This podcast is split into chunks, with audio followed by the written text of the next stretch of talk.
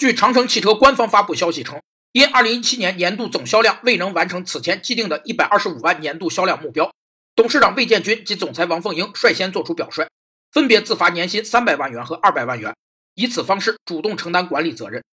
企业的工作质量是指与产品质量直接相关的各项工作的好坏，是企业或部门的组织工作、技术工作和管理工作对保证产品质量做到的程度。工作质量涉及到企业的各个层次、部门和岗位工作的有效性。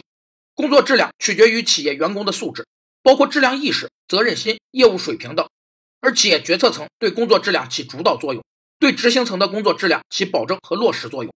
可通过建立健全的工作程序、工作标准和一些直接或间接的量化指标，使工作质量有章可循、易于考核。